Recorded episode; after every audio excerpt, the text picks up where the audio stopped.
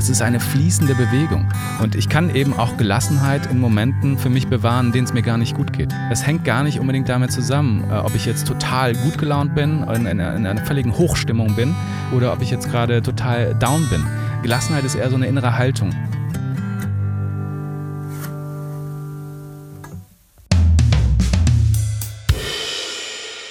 Ein Philosoph oder sinngemäß Denker ist ein Mensch, der danach strebt, Antworten auf grundlegende Fragen über die Welt, über den Menschen und dessen Verhältnis zu seiner Umwelt zu finden.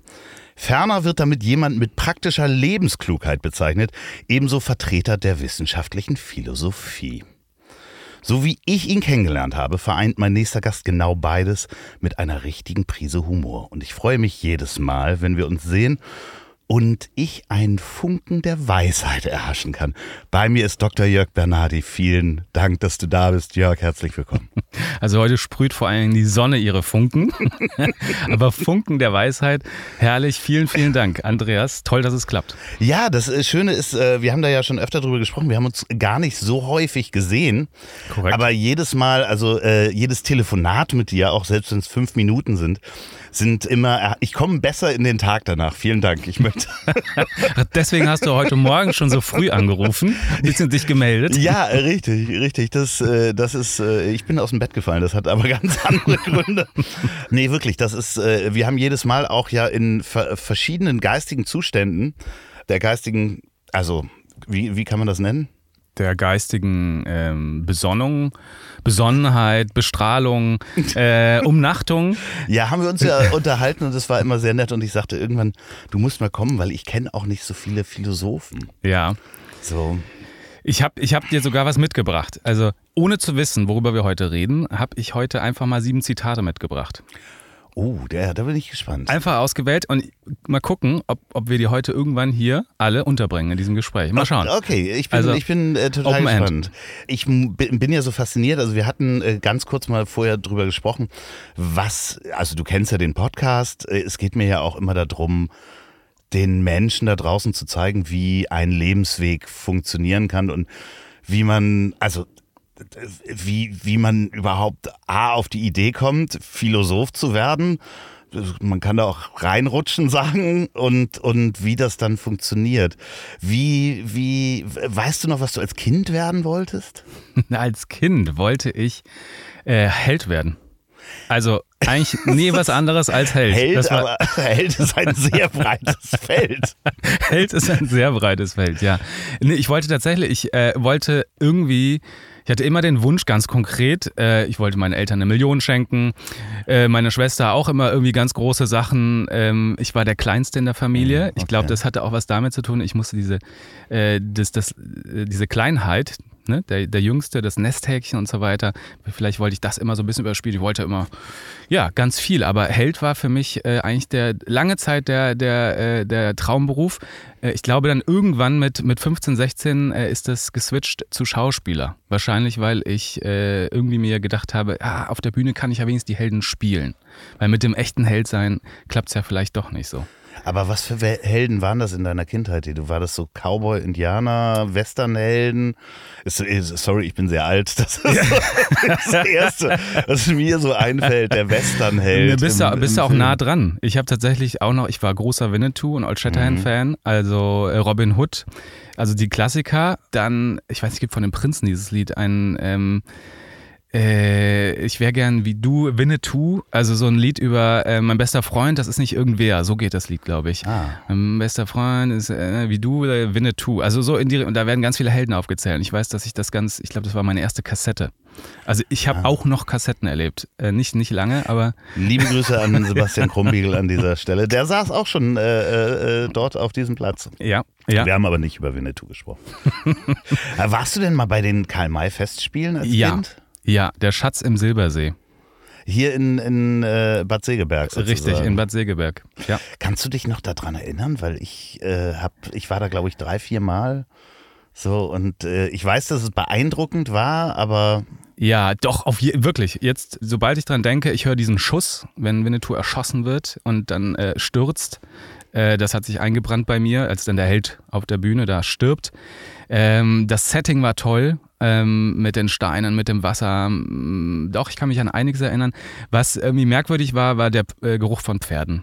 Das hat, ja, ne? Das passt. Das war im, im Fernsehen nicht wahrzunehmen. Genau, da waren plötzlich so, so Sachen, die ansonsten nicht da waren. Aber ich weiß auch, es war ähnlich äh, geile Sonne wie heute, also mega Wetter und ähm, ich war total aufgeregt, ja. Schatz im Silbersee. Und dann wahrscheinlich auch da gleichzeitig noch dann die, die, diesen Wunsch äh, nach Schauspiel äh, gleich mitbekommen. Weil da sieht man es dann ja live, wie jemand da, da fällt ja immer einer von diesem hohen Turm. Ne? Also das ist ja wahrscheinlich bei jeder Inszenierung so. Ja. Ist das dann auch das gewesen, wo du gesagt hast, okay, dann äh, Schauspielerei? Ich weiß gar nicht mehr wann. Ich glaube, das war sogar schon früher. Ich irgendwann, ich kann dir gar nicht sagen, wann. Wahrscheinlich habe ich ein paar Filme gesehen oder sowas.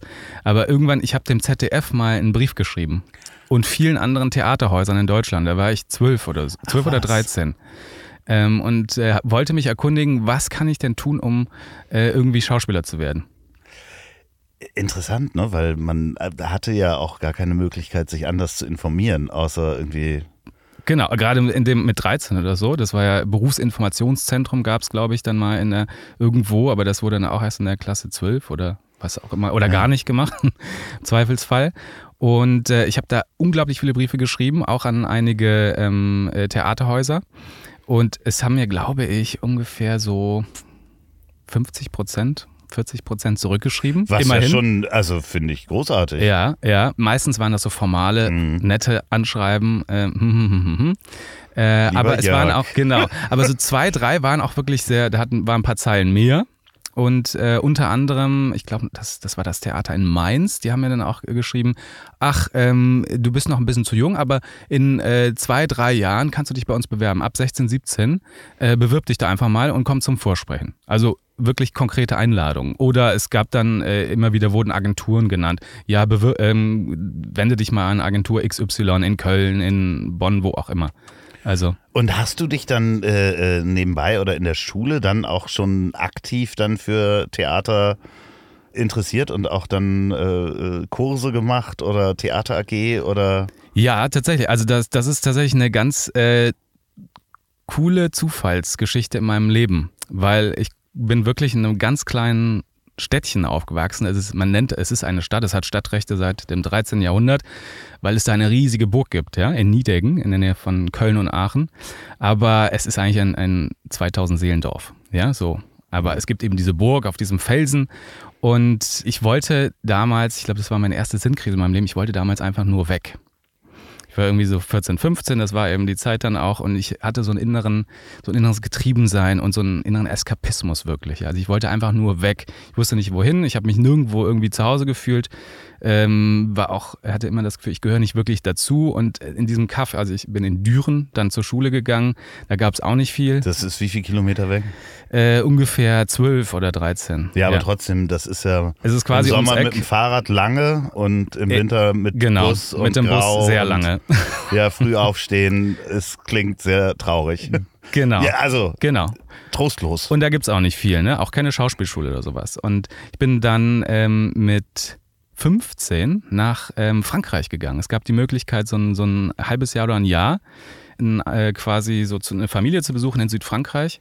Einige sind auch in die USA gegangen. Das war damals Frankreich und USA waren so die beliebtesten Orte, weil ich habe deutsch-französische Schule besucht. Ah, ja? und dann war das so wie ein klassischer Schüleraustausch. Musstet ihr auch jemanden aufnehmen später oder? Nee, eben nicht. Okay, also das war wirklich, klar. ich bin da in, auf dann so ein, so ein Internat gegangen bei Aix-en-Provence und war am Wochenende bei einer Familie. Das war quasi wie so eine ah. Austauschgastfamilie, aber es war jetzt nicht daran gebunden, dass äh, da jemand auch zu uns kommen musste. Aber auch so praktisch für die Familie, weil du nur am Wochenende da warst. Also das genau. ist ja trotz, ja, ein Jahr jemanden aufzunehmen, ist ja das ist schon, ja. schon mal ein Commitment. Wenn man sich nicht kennt, genau. Ja, genau. Und äh, das war auch eine große Entscheidung. Wir sind dann mit meinen Eltern, ähm, sind wir dann einmal runter, dann nach Aix-Provence, ja, haben uns die Schule angeschaut und haben dann irgendwann gesagt, ja, wir machen das. Ich, ich war damals, ich finde, ich war, das war mutig, weil ich habe dann einfach gesagt, ja, ich mache das. So, ich will da hin. Aber da war auch ein großer Grad Verzweiflung.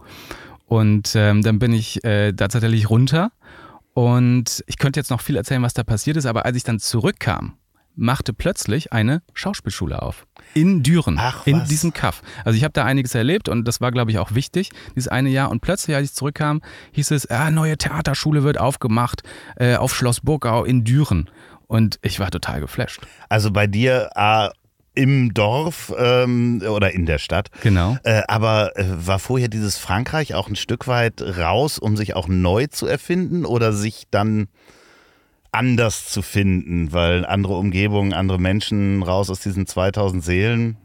Ja, War das so der, die Triebfeder auch zu sagen, ich gehe da raus?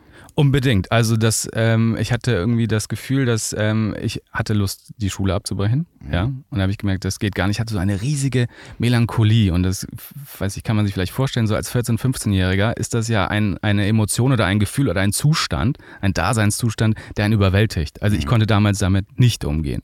Und ich glaube, dieses, ich muss weg, ich muss irgendwie mich neu erfinden, ich muss was Neues erleben, ich brauche einen neuen Freundeskreis oder irgendwas, ähm, äh, ich muss was erleben. Irgendwie, das, ähm, irgendwie hat diese Melancholie mich so erdrückt, ähm, dass, äh, genau, dass ich schon den, den Wunsch hatte, ich ähm, möchte irgendwas was Neues finden, ja.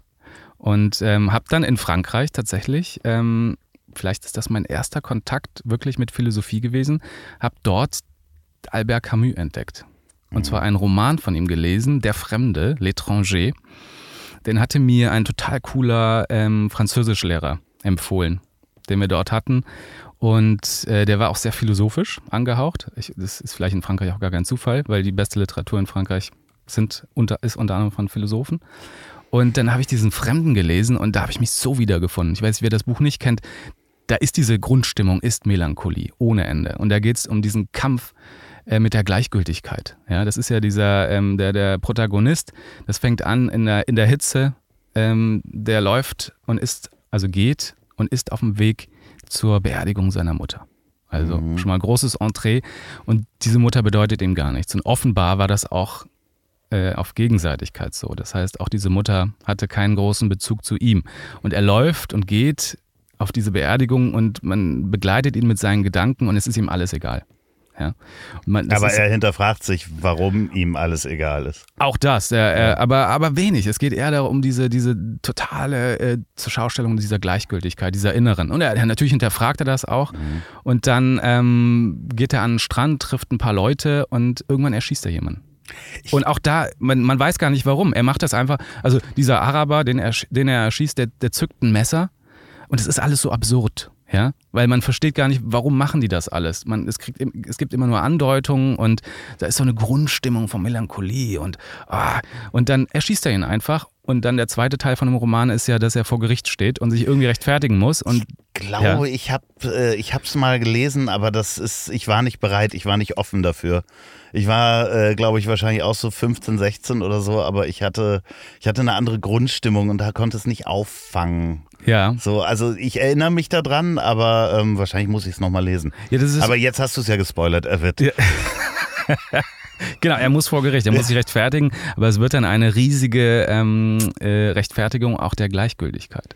Und das ist natürlich, bei, bei Camus, das ist natürlich eine totale Rebellion gegen diese Gleichgültigkeit. Er zeigt die so übertrieben, weil er äh, eigentlich sagen will, hey, das geht nicht, wir können uns dieser Gleichgültigkeit nicht einfach hingeben, wir müssen aufbegehren, wir müssen rebellieren, wir müssen die äh, überwinden. Das ist also, es ist nicht so gemeint, sei einfach gleichgültig. Nein, ne? nein, auf gar keinen Fall. Ich denke, ich, ich, ich denke schon, dass, dass da was anderes transportiert werden Ja. sollte und dass er dann bei dir auch so eine Tür aufgemacht hat, wahrscheinlich. Ja, ich frage mich, wo du es gerade ansprichst, frage mich selber manchmal, wie kann das eigentlich sein, dass ich damals mit 14, 15 diesen äh, Roman so spannend fand? Warum hat er so viel Resonanz gefunden? Äh, Wahrscheinlich äh, äh, hast du ähnlich geschwungen in der Zeit, also Ja. wenn man da von Schwingungen sprechen kann. Also das war, hat genau in dein Bild gerade gepasst. So ist es ja manchmal. Du kennst das ja auch, du liest manchmal ein Buch, kommst nicht rein und oder kriegst das Thema nicht gefasst.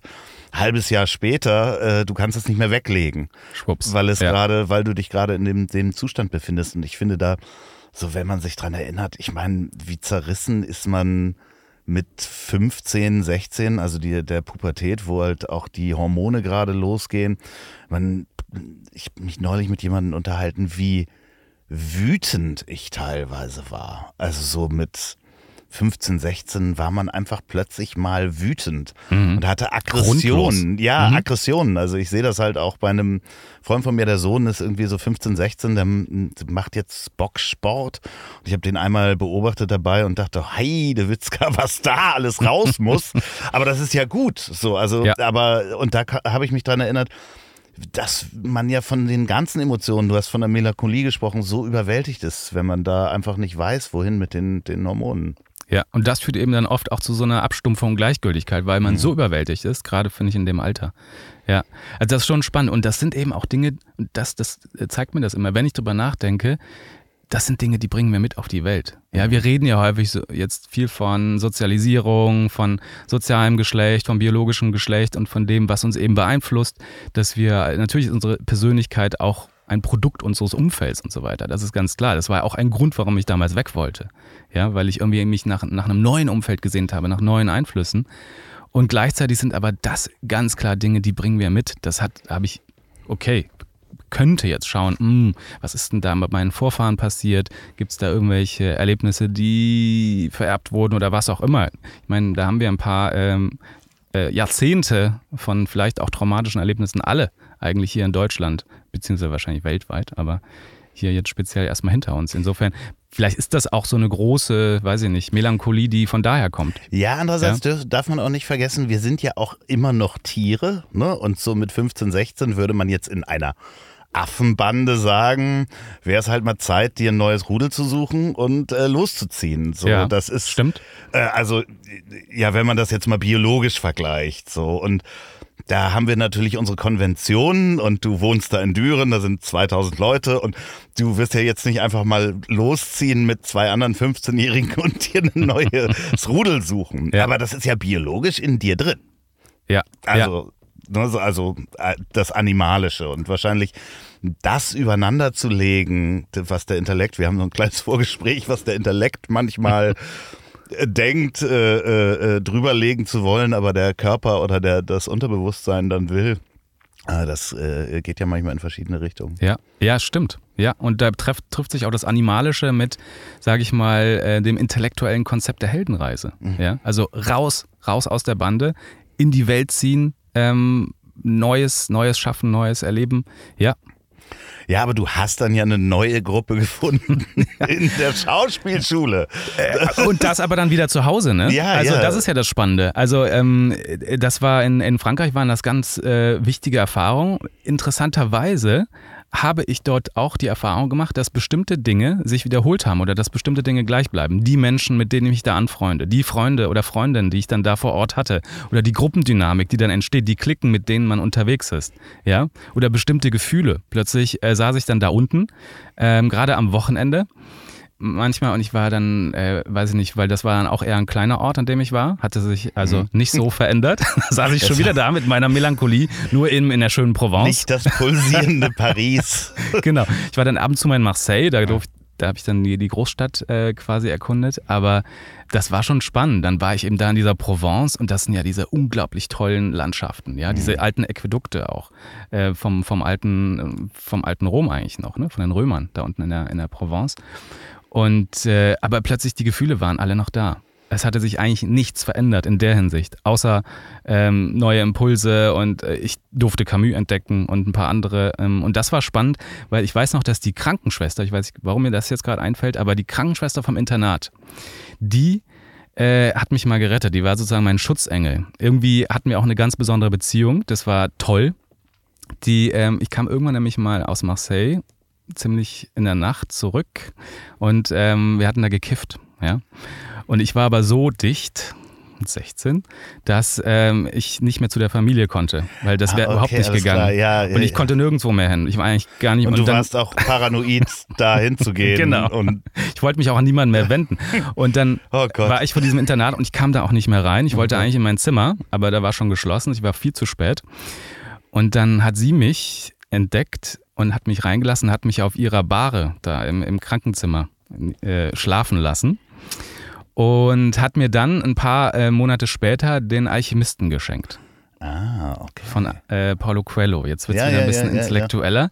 Ich weiß, ich habe das Buch damals nicht verstanden. Also Camus hat mir irgendwie ganz viel gesagt. Das Mhm. finde ich auch ein äh, faszin faszinierendes Rätsel, dass ich auf Camus total abgegangen bin. Eigentlich ein Roman, der etwas schwieriger ist, aber so richtig den Alchemisten habe ich damals nicht verstanden. Und was ich verstanden habe, ist diese Sache mit, der geht ja auch auf die Suche nach einem Schatz. Ja, der ist ja so Schafhirte und verkauft dann seine Schafe und macht dann eine große Weltreise und erlebt ganz viel und hat ja anfangs von einem Schatz geträumt. Und am Ende kommt ja raus, dass dieser Schatz eigentlich genau dort ist, wo er den Traum hatte und wo er auch seine Schafherde verkauft hat. Also auch wieder zurück äh, zum Anfang, zum Nullpunkt nach einer großen Reise. Und dann kam ich ja nach zu Hause, also nach Düren, und dann war diese Schauspielschule da auf. Und da habe ich schon eine kleine Parallele gesehen. Ja, klar, dieser Ah, Schatz, okay. den du eigentlich irgendwo anders gesucht hast, der ist jetzt hier vor Ort. Der Kalenderspruch äh, wäre dazu, du nimmst dich immer mit und am Ende ist es eh bei dir das Glück. Also, oder eben nicht. Oder eben nicht. Und Genau. genau, und da fängt, und da würde ich nämlich heute ganz anders drauf schauen. Da würde ich jetzt dem 16-jährigen Jörg, der sich da gerade freut, oh yeah, Schauspielschule, Theaterschule, endlich. Äh, jetzt erreiche ich das, was ich haben will. Nee, total falsches Denken. Zu glauben, dass man dadurch etwas geschafft hat oder dass man jetzt etwas erreicht hat oder ich habe es erreicht, das, was ich will. Das ist, also das finde ich, habe ich heute dazu gelernt, das ist eigentlich ein falsches Denken. Weil immer diese, oder zumindest merke ich das äh, heute, wenn ich in den letzten Jahren immer irgendwie, wenn ich einen Anflug habe, ach, jetzt hast du es geschafft oder jetzt Ja, hast du was ich- erreicht, es ist eigentlich total unnötig und auch gar nicht gut für mich. Äh, ich versuche das zu vermeiden und es gelingt mir immer mehr. Und das ist ein, äh, finde ich, eine totale Errungenschaft seitdem, dass ich nicht mehr diese große Hoffnung und Illusion habe oder dem überhaupt nachgebe, sondern nein, ähm, es gibt nicht diesen Moment, an dem man irgendwas mal geschafft hat. Und Ich, ich weiß, das ist auch gar nicht erstrebenswert. Also es gibt so diesen Ziellauf, so Ja. diesen Moment, wenn man das jetzt überträgt, in, in, ja, ob es Arbeit ist. Ne? Also ein, ein Buch von dir ist rausgekommen, du hältst es das erste Mal in den Händen. Wann ist der Ziellauf? Wann spürst du diese, dieses, ich mache eine Bewegung, eine Handbewegung, wo man durch, wie nennt sich das denn, wo man durch dieses Band läuft? Ah, ist das Zielband. Das Zielband, genau, Ja. wenn das so zerreißt. Ja. Das hat man ja manchmal und denkt so, ah, jetzt, jetzt habe ich das geschafft. Oft ist das gar nicht da, weil es ein schleichender Prozess ist. Also Ja. du hast wahrscheinlich das Buch, bevor es dann im Laden ist, zehnmal gesehen. Du kannst es dir dann eh nicht mehr angucken. So, ah, jetzt Du ist kannst die dich schon teilweise gar nicht mehr an alles erinnern, Genau. wenn es dann erscheint. Ja. Genau, und irgendwie glaube ich aber in der Heldenerzählung, die uns ja auch durch Medien und Bücher äh, beigebracht wird, gibt es ja oft diesen Befreiungsmoment. Und da warten wir vielleicht auch äh, innerlich drauf, weil wir uns da äh, dran gewöhnt haben, dass es das gibt. Mhm. So, oder? Ja. Also, Und ich glaube, genau diese Erwartung, diese Hoffnung, dass sich dadurch irgendwas Wesentliches in uns verändert, das Mhm. ist der Fehler. Also Ziele anzustreben ist ja wunderbar und die verändern ja auch was, aber ähm, dass irgendetwas im Außen einen befreit, ich glaube, das ist der Fehler, sondern das kannst du ja jetzt jederzeit machen. Dafür musst du nicht irgendwas anstreben oder erreichen, sondern diese, diese innere Veränderung oder dieses innere Befreitsein, das ähm, kannst du ja jederzeit für dich ganz anders machen. Oder es fun funktioniert anders. Hm? Vor allen Dingen sind es ja, wenn ich darüber nachdenke, sind es ja auch äh, so Fesseln, die man sich selber auferlegt, indem man, wenn man sich dann ein Ziel setzt, und ich nehme jetzt mal das schlechteste Beispiel überhaupt, wir bereisen die Welt, wenn ich in Rente bin. ja, so, so dieses, so, ja, warum bereist du nicht jetzt die Welt? Weil es könnte sein, dass du nicht mehr also weißt du, dieses Ziel, ich gehe in Rente und dann geht das Leben los oder ich verkaufe die Firma und dann mache ich jetzt endlich äh, Ruhe oder, oder sonst was, diese Ziele, die man sich setzt, äh, die erste Ja. Million und dann die erste ich glücklich, Million oder so. für den Autor mein erster Bestseller und dann und Ja. so weiter. Da verändert sich alles. Ähm, Mhm. Und das sind ja so Fesseln, wenn das dann nicht passiert oder man plötzlich merkt, also ich kenne Menschen, die haben eine Firma verkauft und Millionen damit verdient und haben da immer drauf hingearbeitet, das große Ziel und dann äh, lebe ich das Leben und ja, das ist eben nicht passiert. Also das ist eben Mhm. ins Gegenteil umgefallen, weil das Ziel war da und danach kam eine große Leere. Mhm. Mhm. So. Absurd, oder? Ja, ist total absurd. So, weil es ja andererseits uns hilft, diese Ziele zu setzen, um überhaupt Dinge voranzutreiben. Ja. Ja. Da kommen wir vielleicht zum ersten Zitat. Oh ja, ich bin, äh, ich bin bereit. Wer wundert sich gerade noch von Albert Camus? Das Absurde ist das Wesentliche und die erste Wahrheit. Das Absurde ist das Wesentliche. Und, Und? die erste Wahrheit. So, dann lass uns mal reingehen. Bitte. Ja. Ich äh, habe einen Psy äh, Psychologen hier, einen Philosophen hier. Ah, Ich habe auch viel mit Psychologen gearbeitet, alles gut. ja, ja, da wirst du mir doch bestimmt was zu erklären können. Das ab, also, darf ich es nochmal hören, bitte? Ja, das Absurde ist das Wesentliche und die erste Wahrheit. Also, es ist ja sowieso alles absurd. Wahrscheinlich wollte er eigentlich das sagen. weil, weil es ist doch, guck mal, nee, jetzt aber Ja. doch mal, Ja, wir beide, ja. Hier gerade auf diesem Parkplatz in der Sonne. Es ist, es ist total absurd, was wir Ja. hier machen. Wir, Es wir ist- reden für, für hoffentlich viele Menschen, die uns zuhören, Ja. sitzen uns gegenüber, sehen das Publikum nicht, wir ähm, sehen uns eine Stunde in die Augen, unterhalten uns. Das ist alles sehr absurd. Wir simulieren gerade eine virtuelle Zukunft, die es gerade noch nicht gibt, die es aber bald geben wird. Genau. Und ja, Und es ist andererseits die absolute Wahrheit, weil es passiert ja. Ja. Und ja, damit äh, auch gerade der Moment, in dem wir in diesem Moment leben. Ja, und es ist absurd. Weil gleichzeitig, eben saß ich noch im Auto, du ja auch, und äh, habe ich wieder gehört, dass irgendwelche Raketen irgendwo einschlagen. Gleichzeitig ist ja auch das, was gerade in der Welt passiert, ähm, schon vor Corona, aber auch mit Corona und jetzt durch den Krieg sowas von absurd. Ja, also auch da, äh, da irgendwie versuchen, das überhaupt noch erklären zu können oder verstehen zu können. Ähm, das ist ein, ein ehrbarer Wunsch, ja, das jetzt alles nachzuvollziehen und zu verstehen, wie es dazu gekommen ist. Aber eigentlich ein absurdes äh, Unterfangen, weil Absurdität kann man letztendlich gar nicht 100% erfassen. Ja? Ja, und es ist am Ende, es ist die Realität. Wir müssen uns damit auseinandersetzen, dass es so absurd ist und wir das, den, den Kopf einfach und die Arme gar nicht drum kriegen. Ja, ich glaube, der große Unterschied zu, zu, zu früheren Ereignissen ist einfach, dass wir es nicht mitbekommen haben, wie absurd die Welt eigentlich ist. Ja, ja. Das sieht man ja jetzt, wenn man so sich so mit Geschichte auseinandersetzt, dass ja viele dieser Situationen, die es auch schon gab, ob es Krisensituationen waren, teilweise ja auch extrem absurd waren. ja, ja. Sehr schön. Also eine Aneinanderreihung des Absurden eigentlich ist unsere Geschichte. Also da ist es schon sehr erstaunlich, dass wir ähm, mal eine Zeit lang dachten, also wir als Menschheit, wir Menschen, dass wir die Krone der Schöpfung sind. Ne? Äh, also auch das ist, finde ich, wiederum absurd. Ja? Ja, also wir, die, naja, das denken ja viele immer noch. ja, ja, das wollte ich gerade aussparen. Aber ja, Also wir müssen da gar nicht so weit gucken. Ich, ich denke, ähm, Düren ist wahrscheinlich auch erzkatholisch. ähm, ja auch. Ja, aber Köl- aber auf jeden Fall Bistum Köln und so weiter, ja klar. Ja, Mhm. ja, ich möchte da nicht weiter reingehen. Mhm. Ich habe das in anderen Folgen hier schon äh, kundgetan, dass ich äh, da ein schwieriges äh, äh, Verhältnis zum Thema Gott und Kirche habe. Also gar nicht unbedingt zu Gott, sondern eher zur Kirche.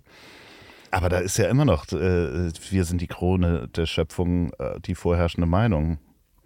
Ja. So, was ist denn die Krone der Schöpfung? Die Krone der Schöpfung. Ich, allein diese Wortschöpfung ist, glaube ich, schon etwas total Absurdes, weil zu glauben, dass es da eine Krone gibt, das ist schon, ich glaube, da fängt schon auch der Fehler an, dass wir von, wieder von Hierarchien ausgehen und ähm, dass wir uns irgendwie über die Natur stellen, dass wir uns überhaupt dass wir glauben, die Schöpfung zu kennen. Ich meine, wir kennen genau 0,000 und jetzt gibt es irgendwie eine Million Nullen, äh, eins, ähm, wenn überhaupt, dieses Universums, ja, Mhm. nämlich unseren kleinen Planeten und diese Schutzatmosphäre, die ähm, leider ähm, total bedroht ist und äh, von der wir nicht wissen, wie lange sie noch hält. Und dann kennen wir so ein bisschen den Orbit drumherum und na klar, wir, wir haben unsere Teleskope, aber wir ähm, kennen ja zum Beispiel noch nicht mal die ganzen Gesetze des Meeres. Also wir wissen gar nicht, was da unten in elf Kilometern unterm Wasser eigentlich alles so los ist, wie das alles zusammenhängt. Also wir wissen eigentlich extrem wenig. Und äh, das ist dann, glaube ich, dieser, dieser Intellekt, ja, der da über allem schwebt und irgendwie immer wieder solche absurden äh, Gedanken sich auftischt. Und das ist auch typisch, ehrlich gesagt, ähm, etwas, was, was mich mit der Philosophie verbindet. Das eine ist, dass es natürlich eine unglaublich lange und große Tradition ist und da sind unglaublich wichtige Wahrheiten. Ähm, äh, ob das jetzt Camus oder Platon, aber es geht auch so ein bisschen darum, diese Vorbehalte und Vorurteile, die da drin sind, in der Philosophie zu überwinden. Zum Beispiel fängt das ja bei Platon an, ich komme gleich nochmal zur Schöpfung. Ja, dass, ich bin bei dir. Ich, du weißt, ich lausche dir. Äh ich gucke hier noch in meine Notizen, was ich mir noch Kluges aufgeschrieben Platon, habe. oh, oh. Ja, ja, ich hätte noch eine Sache hätte ich noch zu Platon zu sagen. Nein, nein, bitte, Entschuldigung. Ähm, bei Platon fängt es nämlich schon mal an, dass er das Individuum so stark macht. Ja, und so da kommt, da entsteht das erste Mal so richtig die Illusion, dass wir Menschen Individuen sind, isoliert von der Umgebung, autonom sind, dass wir einen eigenen Willen haben. Was ist ja auch alles nicht falsch, ja? Aber dass wir losgelöst sind, so ein bisschen auch von der Natur. Und das führt ja immer wieder dazu, dass wir uns über andere stellen. Mhm. Dass wir sagen, äh, es gibt menschliche Lebewesen, Krone der Schöpfung, und es gibt eben Nichtmenschen. Und das sind eben Natur, Steine, Tiere. Ja, wir haben lange Zeit Tiere als Automaten betrachtet, findet man bei Descartes. Unglaublich. Also emotionslose Automaten. Ne? Die, hey, die fühlen gar nichts. Ja. Also die kann man abschlachten, das, sind ja Automaten. So. Und äh, gleichzeitig dieses ähm, auch, auch Maschinen, ja. Auch das machen wir heute. Wir, wir erfinden heute die Roboterethik neu, müssen wir ja, wegen künstlicher Intelligenz. Äh, und warum müssen wir das? Weil wir wieder uns drüber stellen und weil äh, wir in, irgendwann in einer Welt sind, in der wir äh, Androide oder humanoide Roboter haben, die aber keine Rechte haben. Da ja. ist ja die, die, da ist ja das Problem oder die Katastrophe oder diversen Katastrophen sind nun vorprogrammiert. Wenn wir hier neue künstliche Welten und äh, Wesen schaffen, die aber schon mal keine Rechte haben, dann wird es den Robotern genauso gehen wie den Tieren und so weiter und so fort. Und das ist ja schon so, und das ist angelegt auch in der Philosophie. Und ich finde, das muss man überwinden. Also wenn man heute noch irgendwie Philosophie studiert oder philosophiert, dann muss man auch ganz, ganz stark mit den eigenen Vorurteilen aufräumen. Und dazu gehört zum Beispiel sowas, dieses totale, dieser Fokus auf das Individuum, dieses Losgelöstsein von der Natur, dieses, ähm, ja, diese Ignoranz auch des Absurden, ja, all das. Aber ist es dann nicht so, dass, dass wir da auch sehr, sehr geprägt wurden durch dieses Technologie wird alles beherrschen in den 50ern und 60ern. Wir werden uns, also alles ist uns untertan mit äh, Technologie. Atomzeitalter, ähm, wir kriegen alles hin, wir werden alles rausfinden irgendwann. Also man kennt diese wahnsinnigen Zukunftsvisionen aus den 50ern, wie wir alle hier durch die Gegend fliegen und mit, mit äh, äh Hoverkraft-Schuhen so, da war ja der Geist, war ja so, die Menschheit kann alles mhm. beherrschen. Ja, ja, dieser Geist, der ist äh, unglaublich ähm, schön. Das ist, ja, das haben sie sich schön eingeredet. Gibt es ja heute immer noch äh, mhm. stellenweise. Also äh, Davos, ja, da gibt es solche Ideen ja immer noch, dass man alles mit der Technik äh, beherrschen könnte. Am schönsten finde ich ja die Idee, die ja sogar möglich wäre, aber nicht so, wie wir es uns vorstellen und wünschen, dass man einfach das ganze CO2 mal kurz äh, in, ins Weltall ähm, absaugt und rausschmeißt hier aus der Atmosphäre. Ähm, ist, die Technik ist da, aber ähm, man kann sie noch nicht so umsetzen, wie wir es dann wünschen. Das ist einfach, und vor allen Dingen wäre dann nicht alles gelöst. Nur nein, weil nein. wir kurz mal so einen Schornstein einbauen. Nee, nee, wer weiß, ob wir das nicht auch irgendwann wieder brauchen und die Erde, weil das können wir ja dann auch nicht, also das ist ja auch aus Es ist Grund nicht absehbar, aber die Folgen, die daraus ja, auch entstehen. Ja, mal genau. kurz so, uh, komplett Entlüftung. Und dann so 200 Jahre später, ganz doofe Idee. Ja. Hätten wir jetzt noch CO2? Ja. Also ja, wir sind ja wirklich, da sehr kurz ja. im, im, im, Streben. Ja, und was du gerade sagst, genau. Und es, was hat recht bekommen? Wir sind jetzt nicht in dieser Welt, wie, wie wir uns sie in den 50er und 60er Jahren ähm, vorgestellt haben, sondern wir sind irgendwo zwischen Big Brother und Schöne Neue Welt. Ja, also die ähm, beiden Schriftsteller, die diese ähm, mhm. Science-Fiction-Romane entworfen haben, Big Brother eben und äh, Schöne Neue Welt, irgendwo, irgendwo da sind wir ja eher. Äh, 1984 Wann hat er das nochmal geschrieben? Das war auch in den, ich glaube, 20er, 30er Jahren. Also es ist alles so um den, um den Zweiten Weltkrieg rum. Ich ja, ja, da ging das nicht. los. Ja. Äh, ich äh, erinnere mich da auch an wahnsinnige Romane mit, wo dann schon, also Raketen äh, ging ja da auch schon los. Ne? Also ähm, Tim und Struppi auf dem Mond ist jetzt keine große Literatur, aber da, ja. da äh, waren ja dann auch schon einige ich glaube, hat Jules Verne nicht auch mal irgendwas geschrieben von Raketen, die, die äh, mit Atombomben hinter sich, also so ähnlich ja. sozusagen Schub bekommen haben, also wo man dachte, man kann alles in irgendeiner Welt mit äh, Technologie. Schon quasi Warp-Geschwindigkeit eigentlich ja, ja, vorprogrammiert. Genau. Ja, und das, dieses Denken zieht sich halt durch die ganze Geschichte. Ja? In der Aufklärung gab es das ja auch, diese ähm, Überzeugung, dass wir eigentlich die, die Herren der Natur sind und Herren der, der Geschöpfe und der Schöpfung. Ja. Aber wie, wie kommt es, ich meine, Du hast äh, ein wunderbares Buch geschrieben. Ist schon ein bisschen her, der kleine Alltagsstoiker. Ich bin mhm. noch nicht hundertprozentig durch. Aber ich hatte mich mit der Stoa schon, schon mal beschäftigt. Da, ich glaube, so mit 20 oder sowas, als ich auch auf der Suche war. Da habe ich es dann aber auch wieder fallen gelassen, weil irgendwelche anderen Dinge wichtiger waren. Die, die stoische Philosophie ist ja über 2000 Jahre alt. Ja. So, und wenn man sich damit beschäftigt, ist es erstaunlich oder meine erste Frage war dann nochmal, war das eine Zeit, weil dieses freie Denken und ich sage jetzt mal liberales Denken, da war ja mehr oder minder jeder willkommen von der Ausrichtung her. Hatte man damals schon den Luxus, sich dieses Denken leisten zu können, weil wenn man vor 2000 Jahren denkt, denkt man ja, verdammt, die Leute müssen hier gerade mal Ackerbau und Viehzucht äh, auf die Reihe kriegen. Aber das war schon wirklich, kann man sich das so vorstellen, dass das eine schon so weit entwickelte, luxuriöse Gesellschaft war, in meinen einfachen Worten, dass man sich plötzlich so einen Gedankenpalast leisten konnte? Das ja. Ist, oder ist eine ganz dumme Frage? Nein, Darfst du auch sagen? Es gibt ja keine dummen Fragen. Das ist das Schöne in der Philosophie. Okay, die Frage ist eindeutig mit Ja beantwortet worden. Es gibt auch kein richtig oder falsch. Es ist alles absurd. Es ist alles absurd, genau. Aber wunderbar. Ähm, nein, es ist tatsächlich so, dass äh, es damals schon eine Art Globalisierung gab. Ähm, also Historiker sprechen von so Schüben der Globalisierung. Das sind also rudimentär, ist nicht zu vergleichen mit heute. Aber ähm, damals, vor 2400 Jahren genau, also das war so kurz nachdem Sokrates gelebt hat, der ähm, ja, als der größte und bekannteste Philosoph gilt im alten Griechenland der übrigens nie was aufgeschrieben hat. Ja, der hat immer nur mündlich ähm, seine Weisheiten von sich gegeben, die Leute genervt. Auf dem Marktplatz ist er rumgelaufen, hat diskutiert, hat die Leute hinterfragt und hat sie wirklich auch dazu gebracht, dass sie sich widersprechen. Das ist eigentlich, so hat das alles angefangen. Und ähm, Athen war damals Weltmetropole und auch wirklich die angesagteste Stadt der Welt. Ähm, Griechenland, also die griechische Kultur war Leitkultur. Sprich, auf der ganzen Welt, also der damals bekannten Welt, ja, ähm, wollte man eigentlich Grieche sein oder griechisch sein, griechisch leben. Das heißt, man äh, Athen war wirklich, so wie heute, weiß ich nicht, die Metropolen Paris, London, New York, ähm, mittlerweile auch in, in, Asien viele Städte.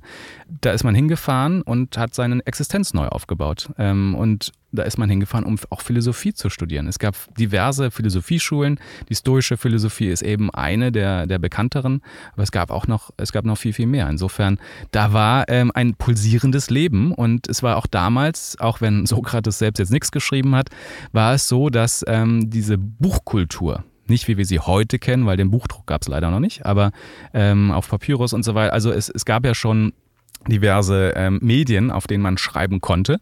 Und die sind da äh, kursiert und es gab tatsächlich eine, wo du eben jetzt Luxus, luxuriös schreibst oder sagst, genau, wir schreiben uns hier, Klar, der geschriebene Podcast.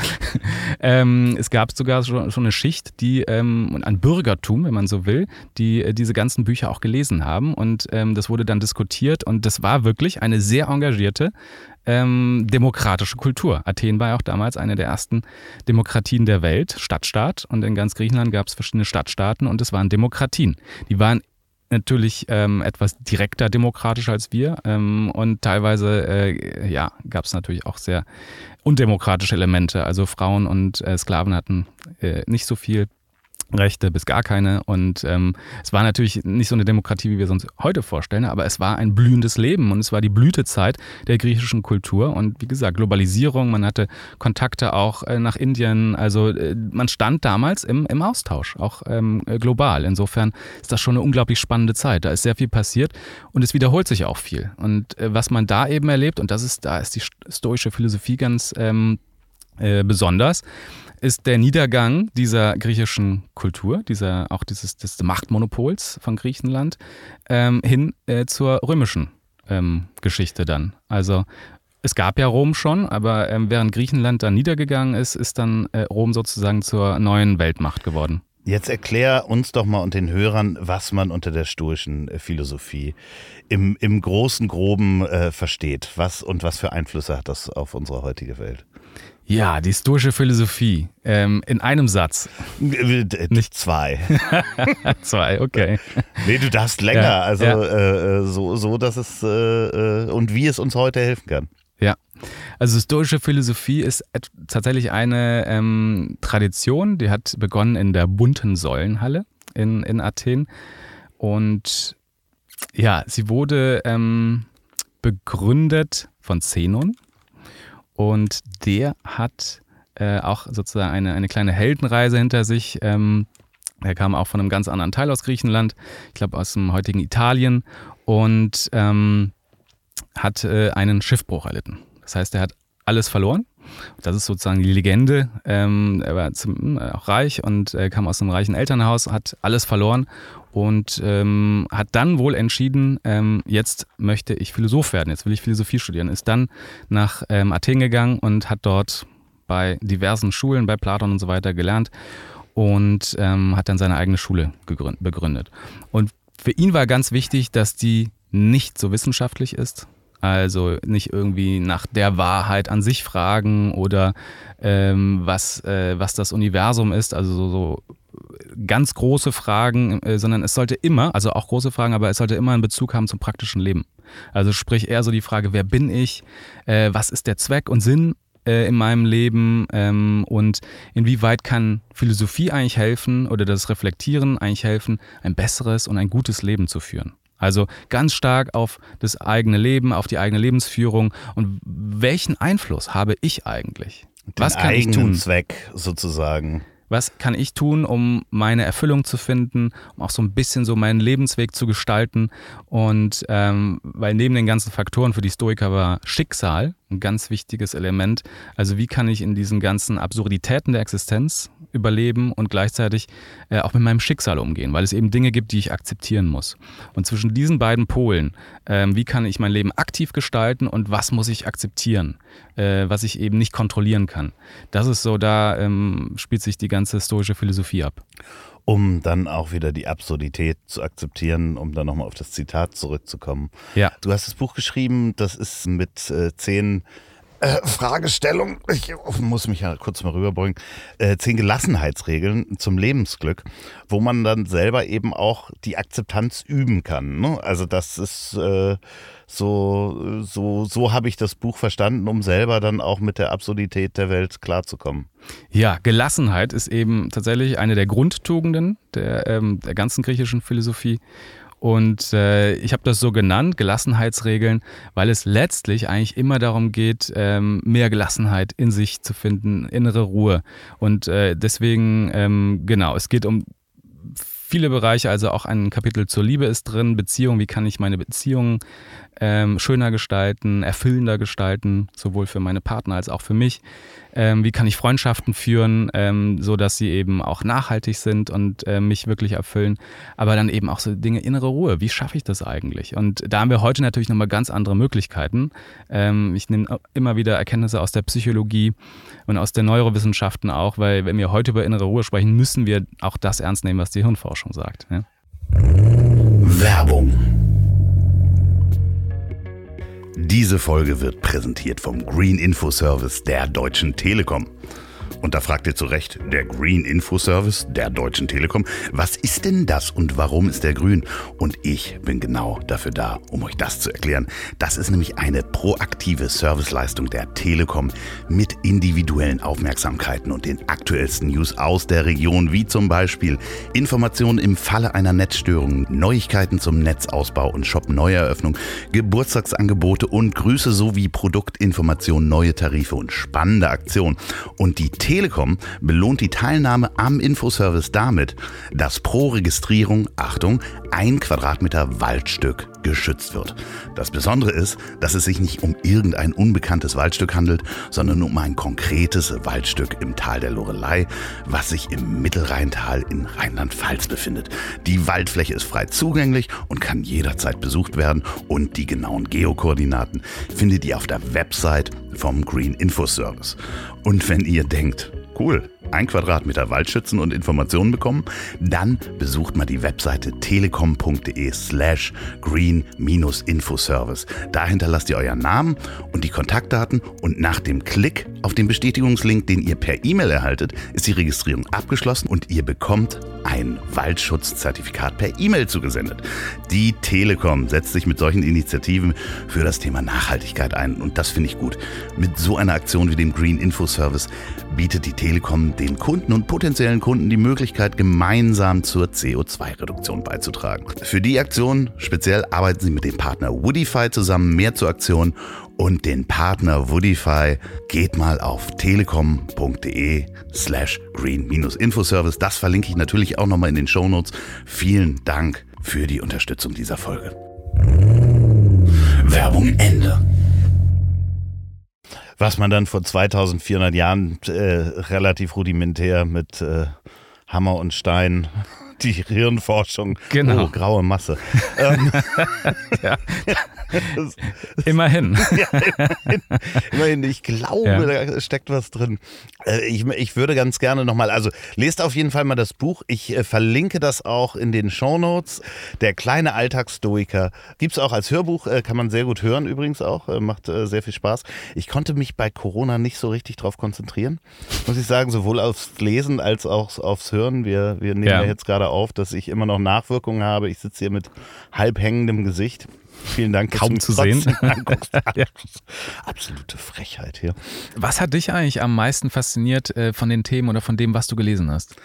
Naja, also grundsätzlich ist für mich das Thema Gelassenheit eins der, der schwerst zu fassenden Punkte, ähm, weil ich äh, ja so geprägt bin, dass man, und da sind wir wieder bei der Zielführung, dass man denkt, Gelassenheit wäre so ein Status, den man erreicht.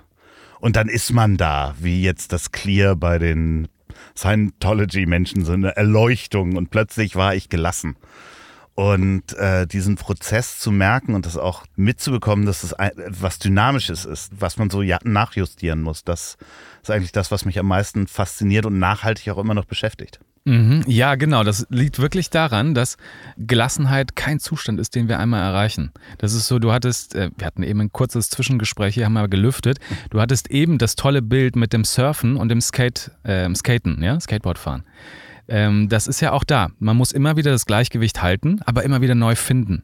Und das ist, glaube ich, das, was, was viele Menschen denken oder was, was, was das kenne ich auch von mir, das ist völlig verbreitet, zu sagen, ähm, äh, irgendwann äh, habe ich die Gelassenheit, die Ruhe in mir oder diese innere Mitte und bin dann, du hast eben das Clear genannt oder äh, es gibt in anderen Kreisen, gibt es dieses, äh, ein Erwachter, jemand ist mhm. erwacht, erleuchtet. Ja? Und dann ist das einmal ein für alle Mal so. Und das ist, und da finde ich die stoische Philosophie auch so charmant und und auch so realistisch und so äh, handhabbar, greifbar, äh, das ist niemals einfach nur ein dauerhafter Zustand. Ja, ja es ist ja ne, auch eine Vorbereitung mit den Dingen umzugehen, die einen von der Seite dann anstupsen, um bei dem Bild zu bleiben, wenn halt äußere Einflüsse auf dich kommen, die dich aus der Gelassenheit wieder rausbringen. Und das, das äh, bereitet einen, finde ich, ganz gut ähm, das wäre aufs Alter vor. naja, ich meine, da, wo es halt wichtig ist, gelassen zu werden, es ist ja, glaube ich, ganz gut, dass man in seinen jungen Jahren dann vielleicht nicht so gelassen ist. Und ja, und auch über die Stränge schlägt ja. und Extreme ausprobiert. Unbedingt, unbedingt. Und das ähm, ist aber alles auch in der stoischen Philosophie drin. Dieser Spielraum, ähm, äh, es geht nicht immer nur um die goldene Mitte. Das wäre sehr aristotelisch, ja. Ähm, sondern es geht auch darum, Verschiedenes auszuprobieren und zu gucken, wie kann ich denn Gelassenheit zum Beispiel in einem Flow-Erlebnis erreichen. Ja? Und das bringe ich auch zusammen in meinem Buch, dass es letztlich, letztlich ist Gelassenheit sehr, sehr stark ein Flow Zustand oder ein Flow-Erlebnis. Das heißt, und der verändert sich ja auch ständig, sonst würde er nicht Flow heißen. Das steckt schon im Wort drin, ja. Das ist eine fließende Bewegung. Und ich kann eben auch Gelassenheit in Momenten äh, für mich bewahren, denen es mir gar nicht gut geht. Mhm. Also das hängt gar nicht unbedingt damit zusammen, äh, ob ich jetzt total gut gelaunt bin, in, in, in einer völligen Hochstimmung bin oder ob ich gerade ähm, auch Alkohol trinke oder nüchtern bin oder ob ich jetzt gerade total down bin. Ähm, Gelassenheit ist eher so eine innere Haltung und, und an der kann ich eigentlich immer justieren. Ich muss sogar nachjustieren. Das heißt, das ist eigentlich ein Prozess, bei dem ich immer nachjustieren muss. Alles andere ist äh, Perfektionismus. Ja? Zu glauben, dass ich einmal eine Voreinstellung mache, Ähm, und es ist auch ein naiver Perfektionismus. Ja? Ich habe jetzt einmal diese Grundvoreinstellung und dann bin ich jetzt für immer gelassen. Äh, nein, ich muss ständig nachschrauben und immer wieder auch das Gleichgewicht neu suchen, neu erfinden. Und das ist gerade, du hast Lebensphasen angesprochen, ja auch nochmal so eine Sache. Gelassenheit ist mit 70 natürlich was ganz anderes als mit 30. Ja. ja, und man muss auch dran justieren, wir hatten das auch gerade gesagt, dass es eben nicht in so einen Fatalismus abfällt, wo einem dann alles egal ist. Ja. Also so, so gelassen, dass dass, dass man äh, abstumpft, ja. äh, vielleicht sogar emotionslos wird und dass man alles einfach so hinnimmt. Ja, genau, so ist es auch nicht gemeint. Nihilistische ja. Gelassenheit ja. gibt es dann ja auch noch, wo einem nicht nur alles egal ist, sondern man auch alles ablehnt. alles ablehnt, genau, gleichgültig, ist mir egal. Ähm, nein, lieber nicht. Liebe Kinder, nicht zu Hause aus. Also da ist man plötzlich in einem Roman von Albert Camus, ist man plötzlich selbst der Fremde. äh, und darum geht es genau gerade nicht, nein. Aber es geht eben auch nicht darum, komplett sein seinen Gefühlen einfach blind zu folgen. Ja, das ist eben das andere Extrem. Und da vermittelt die äh, stoische Philosophie, also nicht, nicht zu sehr auf blinden Optimismus zu setzen. Es gibt ja so ein schönes Kapitel drin, ich liebe das ja, die Weisheit des Pessimismus. Ja. Und ich glaube, je älter man wird, mhm. desto mehr kann man damit anfangen, ja, desto mehr man, desto öfter man auch mal die Erfahrung ge äh, gemacht hat, auf die Schnauze gefallen zu sein, auf einen auf die Fresse bekommen zu haben, ja, desto eher kann man mit dieser Weisheit des Pessimismus was anfangen. Weil äh, es steckt eine große Kraft darin. Und das ist auch ja Flow, dass man einfach Dinge macht, ohne drüber nachzudenken. Das ist auch ganz wichtig. Auf der anderen Seite haben wir ja diesen Intellekt, ja, und äh, den haben wir nicht umsonst mitbekommen. Ähm, wir können im Voraus schon bestimmte Fehler einfach vorhersehen. Das heißt, wenn ich drüber nachdenke, wie kann ich ein Ziel erreichen oder wie möchte ich auf meinem Weg ähm, etwas machen, dann äh, geht es nicht nur darum, dass ich das positiv vorstelle. Also was werden die positiven Folgen sein, wenn, wenn ich dieses Ziel für mich umsetze. Ja? Das ist dann positive ähm, Simulation, ganz wichtig, sich das vorzustellen. Sondern es geht auch darum, das zu kontrastieren mit den möglichen Dingen, die schieflaufen können. Ja? Ähm, ich weiß nicht, ob, ob du das machst. Das, das fände ich mal spannend. Ja, also, ich finde es ganz, ganz ja? spannend, weil ich da auch noch eine eigene Philosophie ähm, äh, habe, denn äh, ich weiß nicht, ich glaube, ich kann dir nicht mal sagen, von wem es ist, aber ich glaube, das nennt sich Seven Principles, wenn du, äh, hast du garantiert auch schon mal gehört, wenn du dich eben ja. nur mit den Dingen beschäftigst, die du selbst beeinflussen kannst, dann wird der Einfluss auf die Dinge, die du beeinflussen kannst, größer. größer.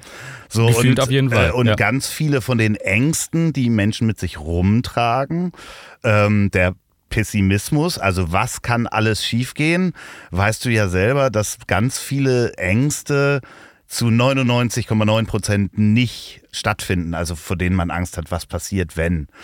Ne, also die, die Zweifel. Ähm, und ich bin jemand, der gerne diese Zweifel beiseite steckt mhm. und sagt, wir kümmern uns drum, uh, we gonna cross that bridge when uh, we come to it. Also mhm. wenn das Problem auftritt, dann kümmere ich mich drum und ich kann mich nicht mit dem Problem auseinandersetzen, solange es noch nicht da ist. Ach, das ist spannend.